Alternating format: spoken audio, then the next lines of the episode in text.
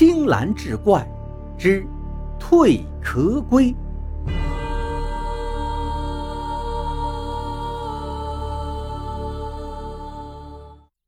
话说道光年间，江苏扬州有一户人家，主人姓王，名辉，妻子张氏，夫妇二人做些小买卖，日子倒也过得有滋有味。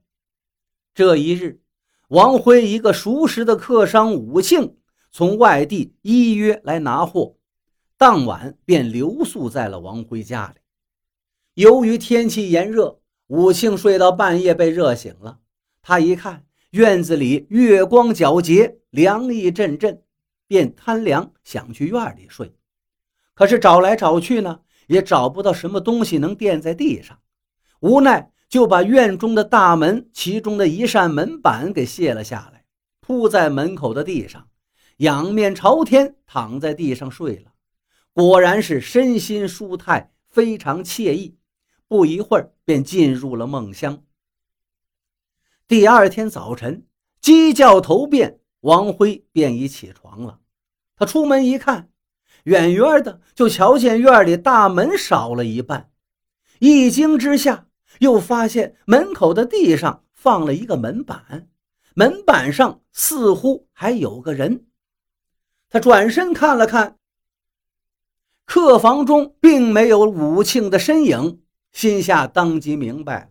一定是这武庆嫌屋里头热，睡到了院里。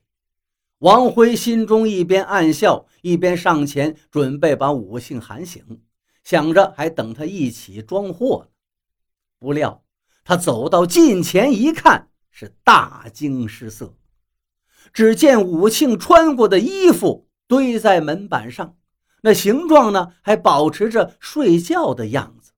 可是武庆本人。却不见踪影了。更为骇人的是，那衣服下还有一滩黄色的浊水，也保持着人体的形态，只是头的部位留了一团黑色的东西，细一看竟是头发。见此情形，是这武庆昨天晚上不知什么原因化作了这黄色浊水。只留下衣服和头发，未曾化去。王辉只觉得头皮一阵发麻呀，心中是恐惧不已，不由得惊呼起来。两口子一时惶恐不安，手足无措，呆立了良久。张氏也才反应过来，提醒丈夫赶紧报官吧。府台大人听了案情，而且甚为离奇，牵涉人命。急忙带了一众人等来到了王辉家里。等他们到了王家一看，都觉得这事儿太不可思议了，一时呢也理不出个头绪来，只好先派人去安徽报知给武庆的家人。武庆的家人赶到之后，见武庆生不见人，死不见尸，而王辉所说的又实在是荒诞不经，他们便怀疑呀。是这王辉见财起意，害死了武庆，于是便向官府控告王辉谋财害命。无奈之下，府台大人也只能先把王辉收了监了。可怜王辉遭此无妄之灾，真是百口莫辩。这件案子由此也成了悬案。王辉在狱中一关就是半年。媳妇张氏为此用银子四处打点，家中的财物也都变卖的差不多了。眼看着好端端一个家遭此飞来横祸，瞬间便要家破人亡了。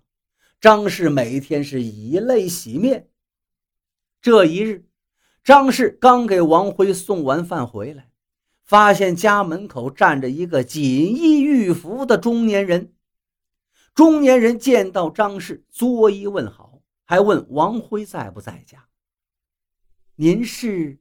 张氏一皱眉问道：“莫非您忘了去年的那个乞丐了吗？”张氏闻听此言，心中猛然一亮，想起来这个人是谁了。原来去年阳春三月时节，张家曾经发生了一桩怪事，家里喂养的家禽家畜，隔三差五就会丢一只，夫妻俩也搞不清是怎么回事，都为此忧虑不已。有一天早晨起来，王辉正在院里浇花，忽听外面有人敲门，来人呢是一名乞丐。王辉正因为家里这事烦躁不堪，见了乞丐，张口便道：“去去去。”我家也没有多余的钱粮。那乞丐一听呢，不仅没有转身离开，反而四处打量起他家的院子来。王辉正要张口呵斥，忽听了乞丐对他说道：“你家所养的禽畜，最近是不是无故丢失了？”王辉一听此言，心中不由一惊啊，当即对乞丐说道。确实如你所言，而你又如何得知啊？乞丐冷笑一声道：“哼，我看你家将要大祸临头了。若不及早找出祸患根由，往后连人都保不住，何况是这些禽畜呢？”王辉听罢是又惊又疑呀，知道这是遇见高人了。连忙央对着乞丐帮忙化解灾厄。乞丐一听，说道：“我有一法可以试试，若是侥幸成功，你需给我十千钱作为酒资。十千钱可不少啊！”王辉一听，一咬牙，成，给你，便引着乞丐进了院子。乞丐一进院就四处查看。可是转了一圈也没有发现什么异常。等到走进厨房的时候，乞丐忽然在一个水瓮前停下了脚步。他俯身围着这个水瓮看了很久，然后抬头对王辉说道：“应该就是这儿了。”接着，乞丐让张氏去集市上买回一块新鲜猪肉。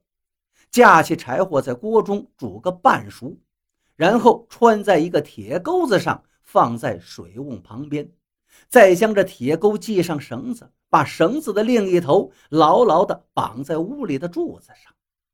等着一切布置妥当之后，几个人便悄悄躲在那柱子后面窥视。